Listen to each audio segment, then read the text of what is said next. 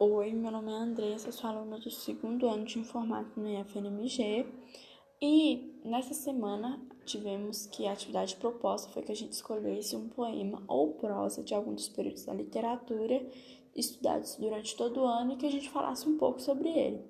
Eu escolhi um poema que pertence à primeira geração do romantismo, porque esse é o período da literatura que eu mais gosto de estudar e que eu acho mais interessante.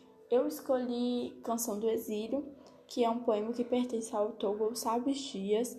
Ele foi publicado em 1857 no livro Primeiros Contos. Mas apesar disso, ele foi escrito em 1843, quando o autor Gonçalves Dias se encontrava em Coimbra. É, agora eu vou estar tá lendo o poema e em seguida fazendo algumas observações. Canção do Exílio. Minha terra tem palmeiras, onde canta o sabiá. As aves que aqui gorjeiam não gorjeiam como lá. Nosso céu tem mais estrela, nossas várzeas têm mais flores, nossos bosques têm mais vida, nossa vida mais amores.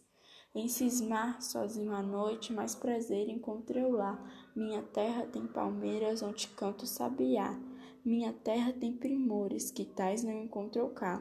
Em cismar sozinho à noite, mais prazer encontrei lá. Minha terra tem palmeiras, onde canto o sabiá.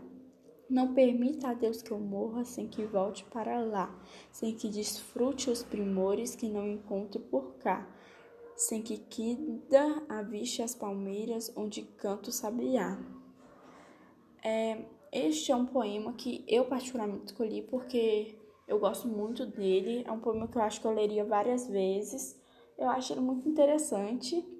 E assim, com ele, a gente observando bem, a gente consegue perceber várias características do, da primeira geração do romantismo.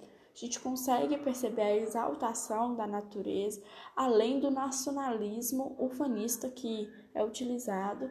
A gente consegue ver que o autor ele ressalta o patriotismo em relação à sua terra natal a gente percebe que ele louva a sua pátria e as suas particularidades, que são características bem marcantes desse período. Ele ainda mostra, a gente consegue perceber que ele sente uma saudade enorme dessa, da sua pátria e ele até no, na última estrofe, ele diz, não permita a Deus que eu morra sem que volte para lá. Do meu ponto de vista, é até um medo dele não conseguir rever a sua terra natal. E eu acho que esse poema é praticamente isso, é um poema bem interessante. Eu aconselho super a ler. É, como eu disse, eu leria várias vezes.